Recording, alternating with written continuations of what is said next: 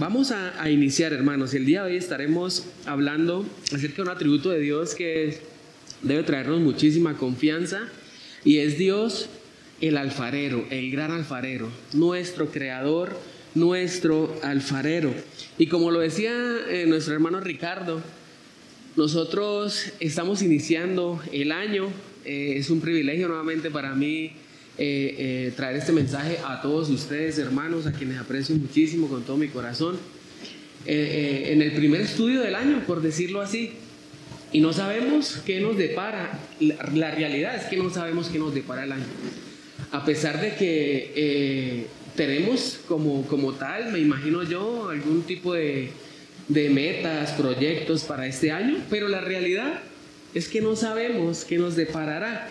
Entonces, por ese motivo, hermanos, le doy gracias a Dios por este mensaje que ha impactado mi vida y quiero eh, leer un versículo para iniciar este estudio. Pero antes quiero resumirles un poco acerca del por qué el Señor me llevó a tomar este versículo como, como base o fundamento para este estudio el día de hoy. Hace poco yo terminé de leer el libro de Isaías. Hace poco terminé de leer el libro de Isaías y a mí me impresionaba demasiado porque en primer lugar me veía muy relacionado yo con el pueblo de Israel, hermano. Me veía yo ahí realmente como el pueblo de Israel viendo la gracia, la misericordia de Dios todos los días de mi vida, pero en algún momento, por cualquier situación, estaba ahí quejumbroso, estaba ahí dudando del propósito de Dios, estaba ahí temeroso, estaba ahí pecando contra Dios en realidad. Entonces era un pueblo que vivía, el pueblo de Israel, podemos ver en, Isaías, un pueblo que vivía como muy ajeno, muy distante a la voluntad de Dios, aún viendo todo lo que Dios ah, estaba haciendo con ellos, quería hacer con ellos, pero era un pueblo que vivía distante al propósito de Dios. Vivían tan confundidos que inclusive podemos ver que fácilmente llegaron inclusive a dudar del propósito de Dios. Ellos llegaron a, a pensar que Dios se había equivocado con ellos. Pero en los últimos capítulos, en especial hay un versículo que impactó mi vida, hermanos, y es ver que ellos, en Isaías 64, capítulo 64, versículo 8, es ver cómo ellos empiezan a darse en cuenta que todas estas cosas que les han venido sucediendo no ha sido más que a causa de su desobediencia. Increíble, ¿verdad? De su pecado.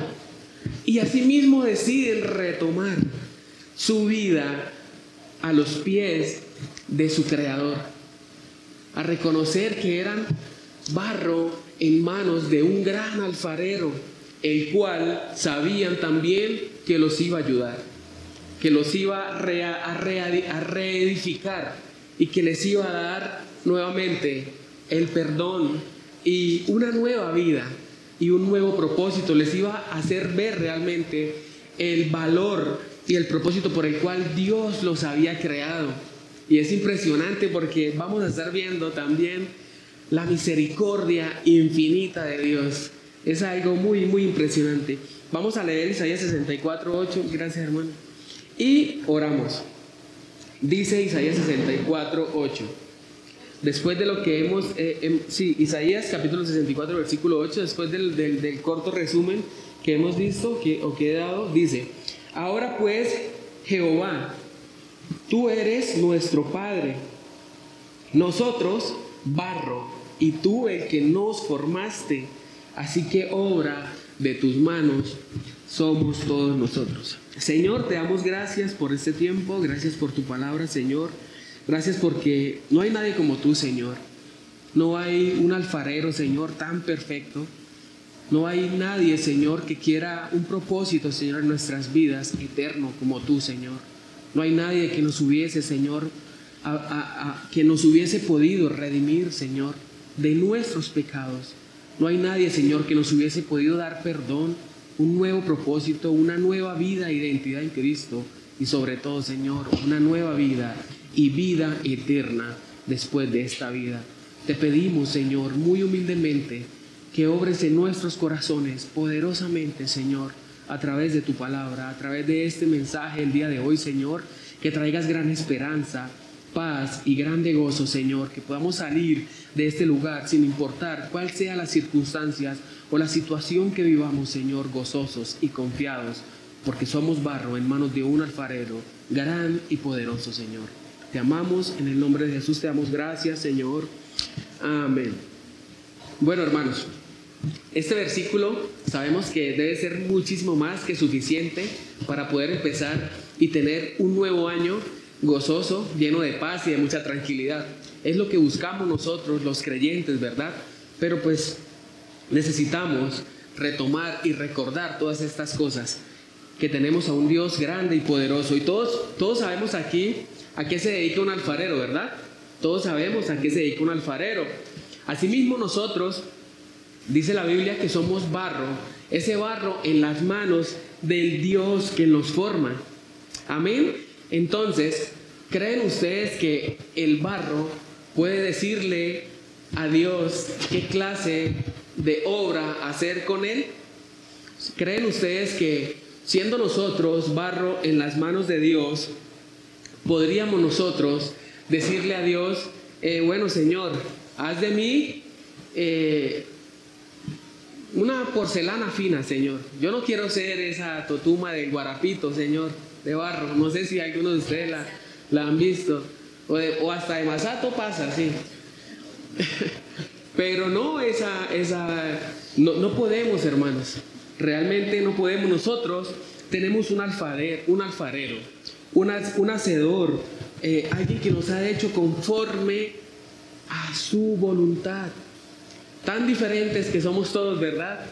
Tan diferentes, pero todos con un mismo propósito. Dios nos ha hecho conforme a su voluntad. Quiero que leamos Efesios capítulo 2, versículo 10. Si alguien me puede ayudar, le agradezco. Porque somos hechura suya, creados en Cristo Jesús para buenas obras, las cuales Dios preparó de antemano para que anduviésemos en ellas. Somos hechura de Él. Esto es algo que a mí me impresionó, hermanos. Este texto y este libro de Efesios, yo lo he leído varias veces. Pero ¿saben algo, hermanos? Esta vez, preparando este mensaje, fue muy impactante. Porque es, la Biblia dice, somos hechura suya. O sea, Dios me hizo. Entonces yo me preocupaba porque yo soy una persona que, que tiende a preocuparse, gracias al Señor, ha ido tratando y formando mi vida y, ha ido menguando en cuestiones de, de afanes y demás. Pero yo decía, bueno, ¿cómo así? Soy hechura de Dios. Somos hechura suya. Dios nos ha hecho con sus manos. Entonces, ¿por qué debemos preocuparnos? ¿Por qué debemos afanarnos? Entonces, inclusive, ¿por qué debo angustiarme de qué me deparará este nuevo año, hermanos? Dios preparó un camino de antemano para que anduviésemos en ello. Entonces, aquí es impresionante ver cómo Dios nos ha formado, pero nos ha formado para algo, ¿verdad? No como este pueblo de Israel que el Señor formó con un propósito, pero ellos decidieron vivir sus vidas a su voluntad y, y, a, merced de ellos mismos. Entonces, Él nos hizo con un propósito, hermanos, preparó este camino para que anduviésemos en, en Él. Y como, y como creyentes sabemos, sobre todo yo, hermanos, yo tengo que confesarlos que no es fácil. Y yo sé que, bueno, si hay alguno aquí que pueda decir que, que no ha sido fácil caminar en el camino que el Señor le ha trazado sin desfallecer, sin desviarse, sin resbalarse. Gloria a Dios, hermanos. Y si es así, eh, el Señor le ha puesto en esta congregación para que pueda animar y enseñar a través de las escrituras a los demás hermanos, pero yo sé que esto no es fácil, hermanos, menos cuando sucede algo en nuestras vidas, menos cuando pasamos por algún, algún momento difícil, no sé ustedes qué opinan. ¿Creen que sigue siendo fácil caminar en este camino que Dios ha preparado de antemano para que anduviésemos en él? Cuando todo está bien y todo marcha perfecto, es súper bien, ¿verdad? Pero cuando hay alguna, hay, alguna preocupación, cuando algo no sale, cuando, las cosas no salen como queremos, cuando viene eh, la angustia, cuando viene alguna dificultad en nuestras vidas, cada uno de ustedes puede pensar en algún momento de dificultad que quizás lo ha llevado a, hacer de este camino algo, una piedra de tropiezo, a ser difícil. Cuando las cosas se puede, eh, cuando las cosas eh, o cuando esto pase, porque esto pasará, hermano. ¿Sí? Esto, esto en algún momento de nuestras vidas pasará, como, como Isaías en medio de la confusión. Debemos estar como Él cuando esto suceda. Como leíamos, debemos recordar que nuestro Creador es perfecto, que nuestro Creador es poderoso, que Él sabe lo que hace, cómo y por qué lo hace, y que todo está bajo su control. Amén. ¿En qué, en qué te refugias, hermano? ¿En qué, en, qué, ¿En qué se refugia usted cuando viene un momento difícil? Eh, decía el hermano Ricardo, y, es, y, es, muy bonito de verdad cantar y recordar que Dios es nuestro alfarero y que en oraciones podemos decir con un corazón contrito, humillado y quebrantado, Señor, aquí estoy, soy barro en tus manos. Pero ante esa formación que Dios te ha dado, ¿cómo reaccionas realmente? con toda la sinceridad, lo más profundo de su corazón, yo tuve que arrepentirme, hermano Tuve que, me vi tan involucrado como, como, como, como, este pueblo de Israel cuando, cuando yo preparaba esto, porque yo, yo decía, realmente necesito, necesito volver a, tener una fuerte relación y un fuerte vínculo con el Señor. Porque si no es el Señor, si no es recordar todos estos atributos de Dios, los que nos hacen renovar los que nos hacen mantenernos, mantenernos firmes en medio de, de las pruebas, de las adversidades que quizás hacen parte del trato que Dios como alfarero nos ha de dar. Y quiero recordar, quiero, quiero que recordemos la vida de dos personas en la Biblia que son un contraste del uno del otro, pero que ha sido, que fue fuerte el trato que Dios tuvo con ellos.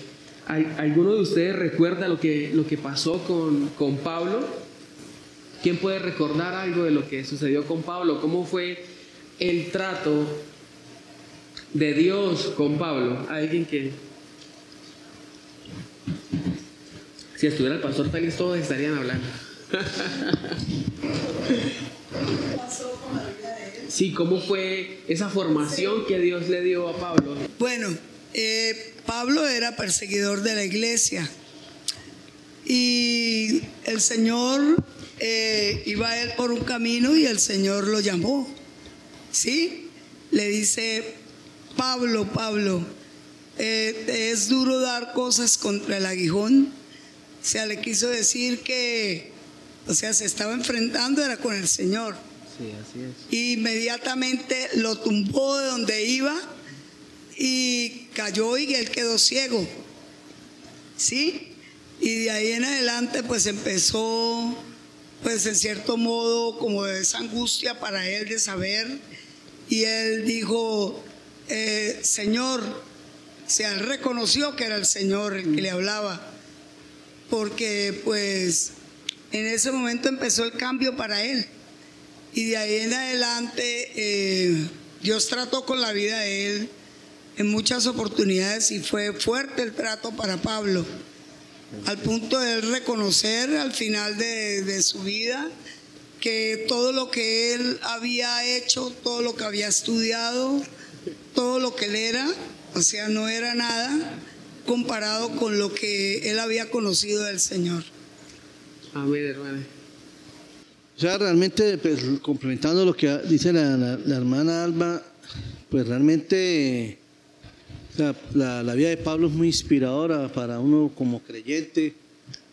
De ver de este hombre cómo entregó su vida a la causa de Cristo, a punto de que todos hemos estudiado cuando, por los que tuvimos la oportunidad de, de, estudiar el libro de Hechos, vimos y aprendimos cómo Pablo sufrió por la causa de Cristo. Y prácticamente el mismo dijo, estuve varias veces a punto de morir y, y cuando él presentó su currículum diciendo yo soy más que ellos porque yo pasé por esto, esto y esto y esto y esto.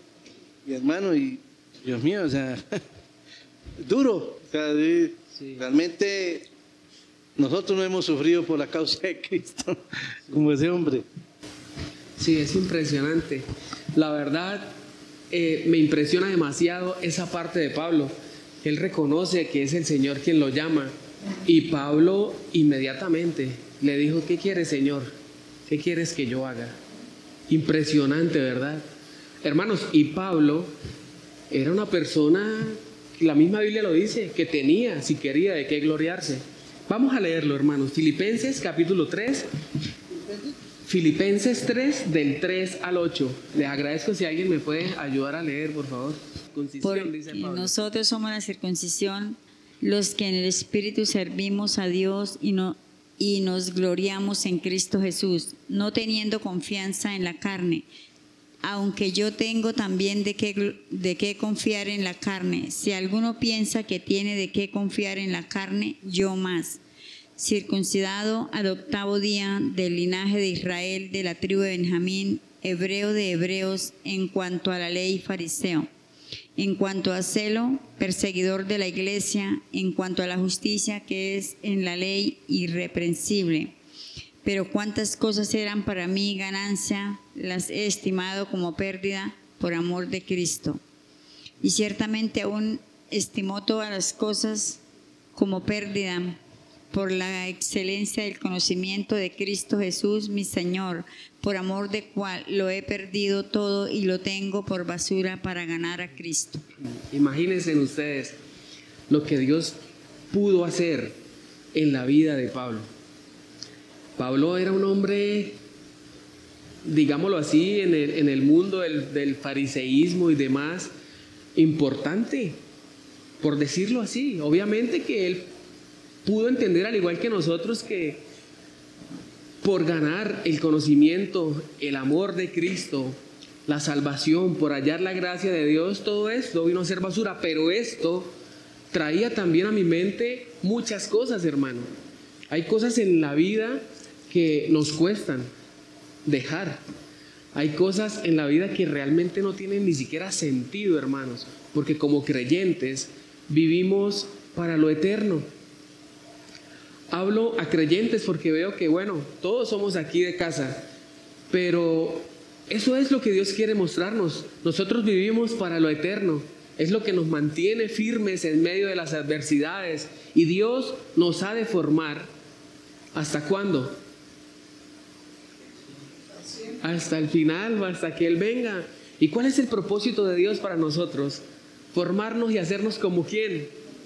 Como Cristo. ¿Y por qué le ponemos trabas a esto, hermanos? No es que Dios no pueda formar en nosotros lo que Él quiera formar a causa de nosotros. Pero ¿por qué nosotros a veces eh, le ponemos trabas a eso? O sea, ¿por qué nosotros, a nosotros nos cuesta dejar cosas que sabemos que no tienen absolutamente nada de beneficio a nuestra vida espiritual? A mí me impresiona Pablo y como decía nuestros hermanos, son unos es, un, es una gran inspiración para nosotros. Y este mismo Dios, este mismo Dios que formó a Pablo, que trató con ese pueblo de Israel, que los llevó al arrepentimiento, que le hizo ver a Pablo que todas estas cosas grandes que él, eh, entre comillas, eh, conocía, no valían nada a, comparación de dejarse tratar por Dios, de ser usado por Dios, de ganar el conocimiento de Dios. Es el mismo Dios que nos ha de formar y que nos está formando a nosotros. Amén. No es como hoy en día se ven, hermanos, en las iglesias. O lo que promueven hoy en día en las iglesias. Hace poquito yo tuve la oportunidad de conversar con un joven, con un joven, más joven que yo, eh, con un joven. Y saben algo, hermanos, o sea, en parte me dio un poco de alegría pensar que, bueno, por lo menos no está de cabeza en el mundo como muchos jóvenes viven a, esa edad de ese muchacho, hoy en día, pero también un poco de tristeza porque el evangelio que él tenía en su corazón no era el evangelio de la palabra, no era el evangelio de nuestro Señor Jesucristo. Él, él me decía a mí, bueno, vuélvase a Cristo, ni siquiera pues sabíamos, sabía si yo era creyente o no, y él me decía, vuélvase a Cristo para que el Señor le bendiga, lo prospere. Le, bueno, eso me dijo muchísimas cosas que a mi carne, mi carne se elevó a volar. Pero nosotros sabemos que la Biblia también dice que no debemos amar las cosas de este mundo, porque las cosas de este mundo provienen del mundo. Y el que ama las cosas de este mundo, la Biblia dice que se considera enemigo del Señor. Entonces no es como promueve las cosas de este mundo. La Biblia nos muestra algo totalmente diferente. Algo, ¿Alguien recuerda lo que pasó con Job? Pablo murió a su orgullo, lo dejó a un lado todo, completamente todo, y se dejó moldear por el Señor. Se dejó transformar por Dios. ¿Y qué pasó con Job? Pablo era un perseguidor, Pablo era, y el Señor lo usó. Y Job, ¿qué mal había hecho? Era un hombre justo, dice la Biblia. Es increíble porque podemos ver en medio de la adversidad. Hermanos, y no estamos hablando de que de que también se le apareció y quedó ciego tres días, es algo fuerte. Pero ¿qué pasó con Job? En un día lo perdió todo, hermano. Yo no sé cuántos tienen hijos o cuántos son, o cuántos son, son hijos, de cualquier punto de vista podemos imaginarnos eso. ¿Qué sucedería si llegara alguien a decirnos aquí, acaban de matar a toda su familia, a sus hijos? ¿Cómo reaccionaríamos nosotros, hermanos? Job, ¿qué hizo para merecer esto? Pero hacía parte del trato de Dios. Dios es el alfarero, de modo que Él hace como quiere en la vida de sus hijos. Miremos lo que dice Miremos lo que dice ahí en Job 42, 5. Todo esto llevó a Job a algo grandioso, hermano, a algo muy bueno en su vida, a pesar de lo duro que fue vivir todas estas cosas. A, nosotros, por lo general, nos gusta y nos da alegría ver cómo Dios restauró la vida de Job, ¿verdad? Cómo Dios dice que le dio siete veces más lo que tenía, incluyendo hijos y demás, pero ¿y los hijos que perdió? Y los hijos que perdió, bueno, que las demás cosas él las hubiese podido recuperar con trabajo y demás, pero sus hijos que, que ya había perdido, hermanos, es impresionante de la manera en la que Dios obra. Y eso también me llevaba a mí a ser muy agradecido con Dios, a darle a Dios gracias por su misericordia por la manera en la que ha tratado mi vida, hermanos. Ha sido con mucho amor y mucha misericordia. Miren lo que dice Job capítulo 42, versículo 42, 5. De oídas te había oído, mas ahora mis ojos te ven. Por tanto me aborrezco y me arrepiento en polvo y ceniza. Es impresionante, ¿no? porque vemos cómo es la manera de, reaccionar de un justo ante la adversidad. Otra vez nos preguntamos cómo es nuestra manera de ver las cosas, que estas situaciones no nos lleven jamás a altercar con, con Dios, que estas situaciones no nos lleven jamás a renegar con Dios. También en Isaías puede encontrar un pasaje en Isaías 45, 9. Dice, ay del que alterca con Dios. ¿Alguien me puede ayudar del 9 al 12? Y esta, esta, esta expresión hay es como una expresión, no sé, aquí los profesores, de, de peligro. Esa es, es, una expresión de, como de advertencia, ¿no? Hay del que alterca con Dios. Hay del que pleita con su hacedor. El tiesto con los tiestos de la tierra. Dirá el barro al que lo labra, ¿qué haces? ¿O tu obra no tienes manos? Hay del que dice al Padre, ¿por qué me engendraste? Y a la mujer, ¿por qué diste a luz? Impresionante, definitivamente debemos orar al Señor para que estas cosas no sucedan en nuestra vida. Este pueblo de Israel eh, llegó al punto de decir al Señor, Señor, o sea, ¿para qué nos hiciste? ¿Para qué nos hiciste? Casualmente tuve una conversación también con, con, un, con un amigo, un conocido hoy que pasa una situación difícil. Él me decía eso. ¿Para qué me hizo Dios a mí? Y, es triste, hermanos, pero gracias a Dios que Él puede oír un consejo, hermanos. Y sabemos que el mejor consejo para formar su vida es la palabra del Señor. Nosotros no somos definitivamente nadie para hacer esto. Eh, de tantas cosas que podíamos eh, concluir para darnos cuenta de que no somos nadie para hacer eso, solo quiero hablar de una, y es quién podría habernos redimido de nuestros pecados. ¿Quién podría habernos redimido de nuestros pecados? Solo esto ya es más que suficiente para que podamos vivir una vida sujeta a nuestro alfarero y reconociendo que Él sabe lo que hace y que lo hace de una manera perfecta en un barro imperfecto. Es Él y no nosotros. Debemos confiar en el Señor. Miren lo que dice Isaías 54, 5. Isaías capítulo 54, versículo 5 porque tu marido es tu hacedor, Jehová de los ejércitos es su nombre, y tu redentor, el Santo de Israel, Dios de toda la tierra, será llamado. Él es nuestro redentor, solamente Él podría redimirnos de nuestras maldades. Ahí mismo, en este capítulo que, tenemos de base para el estudio de hoy, en el capítulo de Isaías 64, podemos ver que el pueblo mismo reconoce que sus obras son trapos de inmundicia, que no hay nada que el ser humano por sus propios méritos puede hacer para ganar el favor de Dios. Es Dios, hermanos. Solo esto debería hacernos vivir una vida sujeta en, manos de un gran alfarero. Eh, yo traía esto eh, eh, a relación, por ejemplo, cuando, cuando falla, no sé, los que tienen moto, cuando, cuando falla algún carro, hermanos. A mí me pasó también hace poco que me falló ahí algo del carro y resulta que solo, solo se podía el repuesto del fabricante.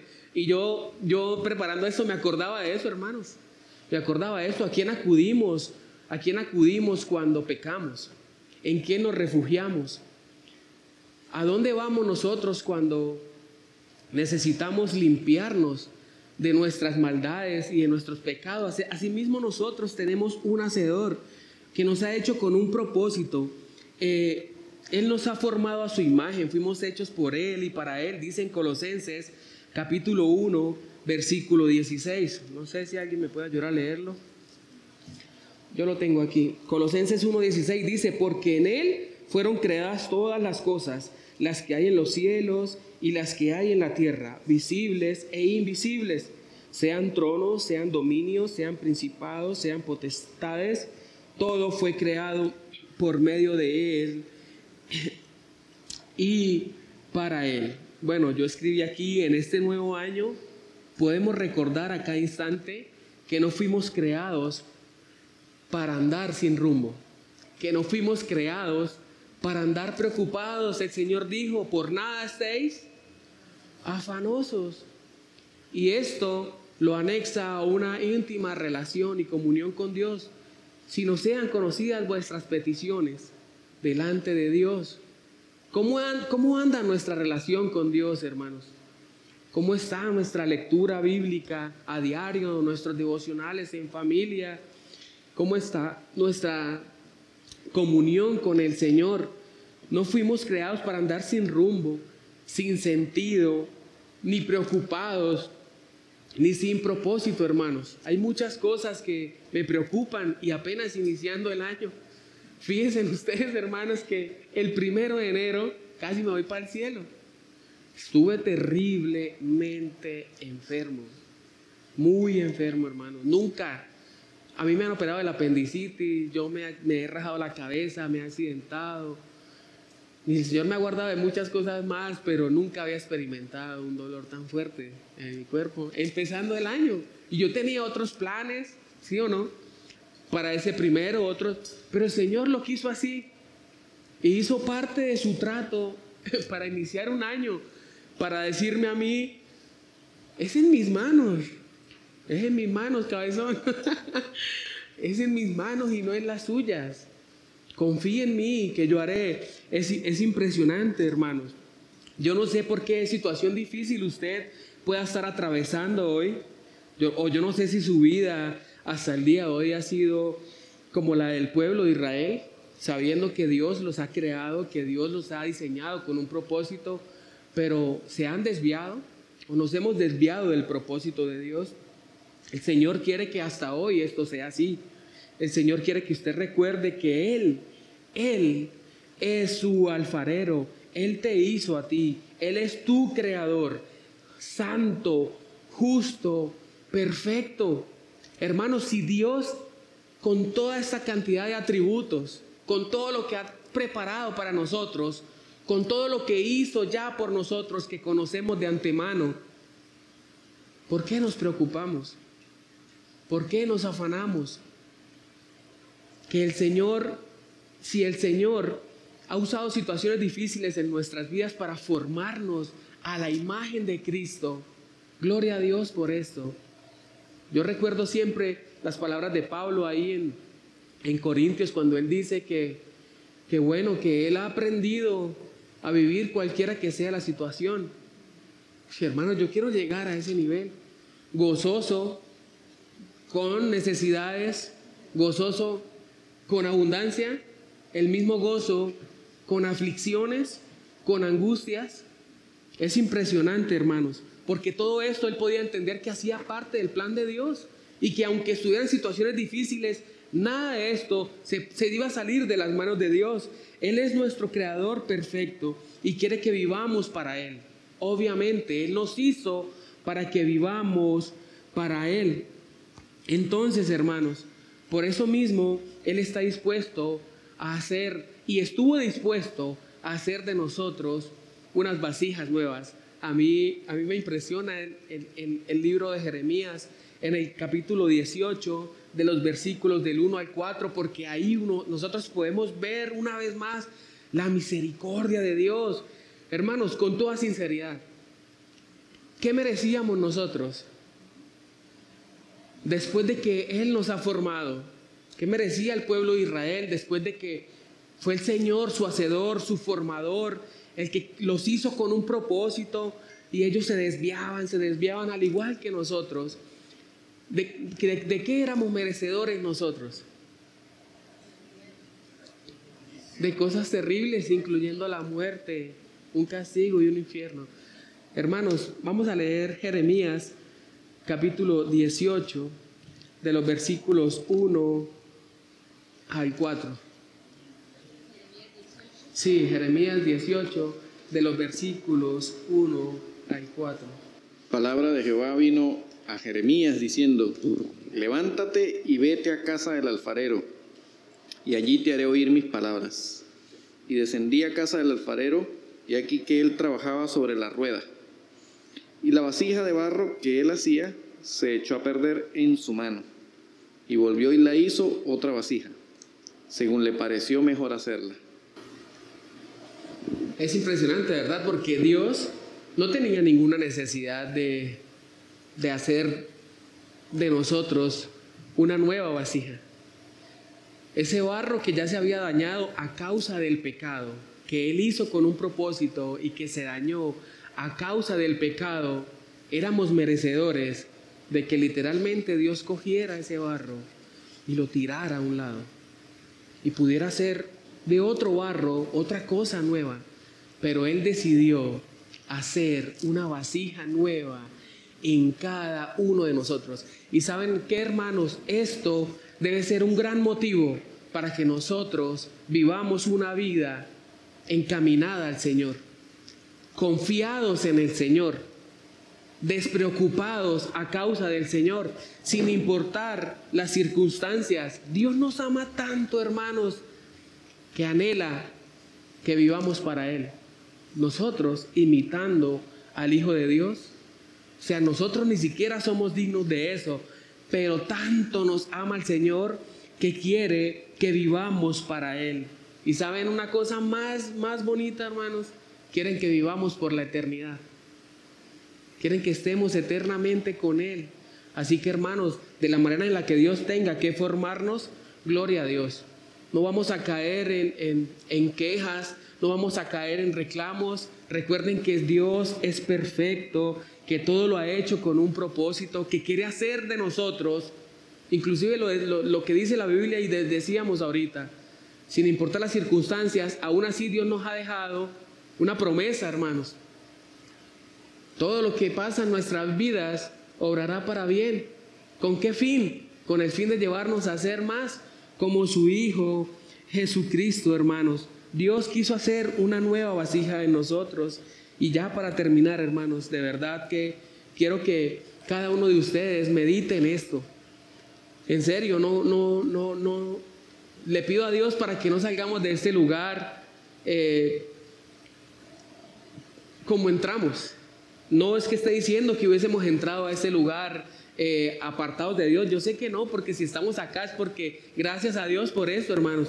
Gracias a Dios por esto y ver el servicio del miércoles Así, con todos ustedes, a mí me motiva no faltar un miércoles más, porque es impresionante, hermanos.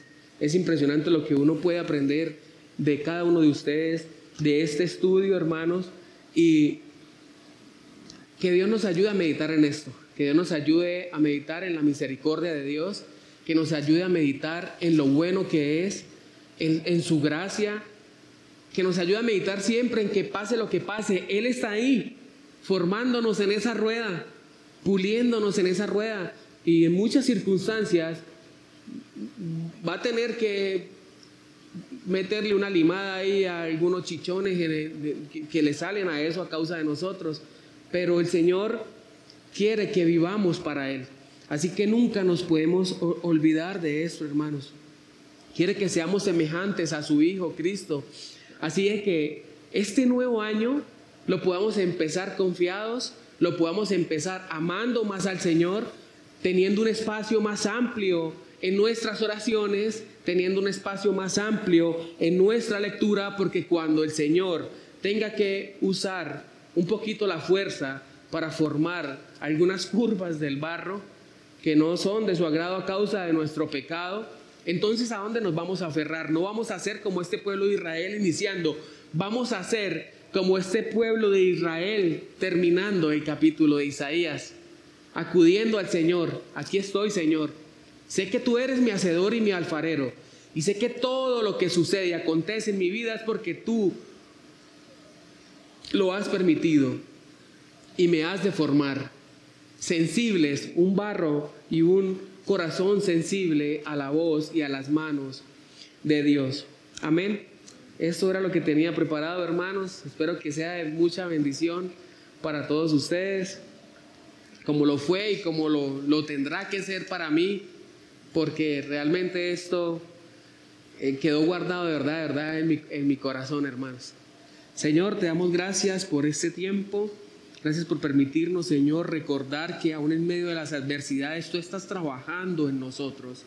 Ayúdanos, Señor, a ser como este barro frágil en tus manos, Señor. Ayúdanos a no caer, Señor, en desventura, en el pecado. Ayúdanos a no caer, Señor, en, en las quejas, Señor. Ayúdanos jamás a dudar que tú estás ahí formándonos, Señor. Evítanos, Señor, tantas cosas a través de esta predicación de tu palabra, Señor.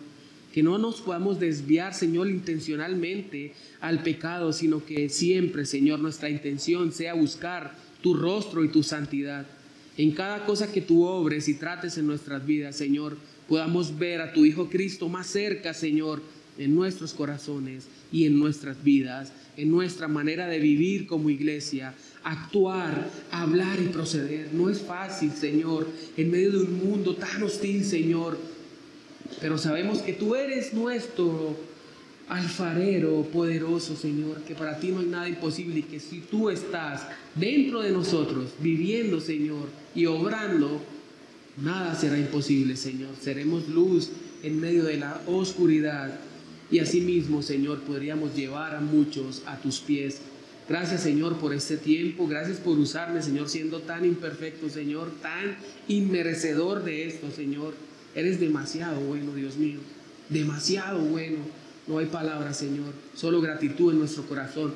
Gracias por recordarnos que Él es nuestro alfarero, Señor, y que quiere, Señor, que vivamos por la eternidad, que seamos como tu Hijo, Señor Jesucristo. Eres muy bueno, Señor, en el nombre de Jesús. Llévanos a casa, Señor, y que esta, enseñanza quede grabada en nuestros corazones para que el resto del año, y no solo el resto del año, Señor, sino toda nuestra vida podamos vivir confiados, gozosos y en paz. En el nombre de Jesús. Amén. Amén. Gracias, Yesid. Gracias por compartir con nosotros. Eh, ¿Alguien tenía algún comentario adicional a la enseñanza que quiera compartir? Yo. A la hermana Consuelo en lo que hablaba el hermano Jessy de Pablo, ¿no? lo que habla Filipenses 3, que él decía, pero cuántas cosas eran para mí ganancia, las he estimado como pérdida por amor de Cristo, ¿no? Y ese afarero que, que está moldeando nuestra vida a morir a las cosas de esta tierra, ¿no? Y como iglesia, como cristianos, de verdad tenerlo todo por pérdida por hacer la obra del Señor, ¿no? Lo que diferencia el mundo pone sus, bueno, como decía el, predicador el domingo, vale, no, no es en vano uno tener eh, como metas que voy a viajar, que voy a hacer esto, que voy a estudiar, pero en realidad nuestra prioridad es hacer la obra del Señor. Los que estamos aquí, muchos somos servidores, estamos pues en diferentes ministerios y que, que eso sea para nosotros la gran necesidad en este año porque tuve la experiencia de una mujer que murió hace una semana, el 24 de diciembre, murió de SIDA. Y ella vivía en Piedecuesta y tuve la experiencia de, tocar corazones en iglesias como que, por favor, y nadie. El pastor Félix estuvo muy pendiente, estuvimos pendientes, pero a veces como es lejos, uno dice, pero como que una iglesia, entonces como iglesia del faro, que la necesidad para nosotros en este año sea el Señor agradar al Señor, tener por pérdida cualquier cosa como Pablo hizo, renunció de pronto a sus títulos, de pronto si tenía un nivel social, no sé, voy a estudiar la vida de Pablo. Entonces, eso es lo que me, me, deja en mi corazón la palabra, ¿no? Que para este año sea para nosotros la prioridad del Señor, hacer su obra. Amén. Sí, señora. Me llama la atención que Pablo, después de perseguir la iglesia y se encuentra con el Señor, empieza a tratar la iglesia como hijitos míos. ¿No? El cambio, ¿no? Tan, tan tremendo después de quién sabe qué tantas cosas les, les habría gritado, ¿no? Me imagina qué tanto le había gritado Pablo y después les escribe, hijitos míos, amados míos. Cambio tremendo. Yo tuve la oportunidad en alguna vez de, de intentar hacer una pieza de barro en una rueda, ¿no? No fui capaz. Eh, y eso fue parte de una ilustración de un, en un seminario en el que estábamos. Y el pastor me dice, no fuiste capaz con la, con la, con la bola de barro. Y a veces eh, nosotros tratamos de que nuestra vida, moldear nuestra vida por nosotros mismos, ¿no? Y él me dijo, ¿qué te hace pensar, si no fuiste capaz con esa bola de barro, qué te hace pensar que puedes con tu vida solo? Fue confrontante, ¿no? Fue bastante confrontante. Y me quedo con lo que dice, con lo que al final decía Yesid en el capítulo 18 de Jeremías, que me llama la atención que el, el, alfarero estaba trabajando sobre la rueda y dice que la, la pieza se dañó en sus manos y que la agarró y la volvió a hacer como él quiso. O sea, no fue que la pieza se cayó, no fue que estaba por ahí, se, dañó en sus manos. Y pensaba, eh, si yo tengo que echarme a perder por alguna razón, que sea sobre la rueda y en las manos del alfarero. Puede ocurrir, está diciendo la Biblia, que la pieza se echó a perder en las manos del alfarero. Hermano, puede ocurrir que nosotros algo pase pero que sea sobre la rueda. Y si es sobre la rueda, podemos tener la seguridad que el alfarero va a agarrar otra vez y, va a volver a ser como él quiere. El Señor nos ayude, ¿no? Bueno, creo que ha sido todo por esta noche. ¿Hay alguien más que quiera dar alguna opinión? Si no, pues eh, ha sido todo por esta noche. Gracias. Que el Señor les bendiga. Ah, hermano, perdón. Hace poco yo leí un versículo de la Biblia que decía, si Dios quiere, haremos aquello, haremos esto, ¿sí? Porque nosotros decimos, dice Pablo, dice, mañana iremos, comeremos, algo así, traficaremos y regresaremos, ¿sí? Entonces yo le pregunté al Señor, bueno, ¿qué haré para este año? ¿Qué hago para este año? Dios mío, ilumíname, ¿qué hago para este año? Y entonces el Señor me decía, pues en esa parte puede haber parte de orgullo, porque es que uno, en su orgullo uno dice, yo voy a hacer algo, ¿sí? Y resulta que hay que permitir que yo sobre, ¿sí? Entonces, es eso. Así es, hermano. Así es.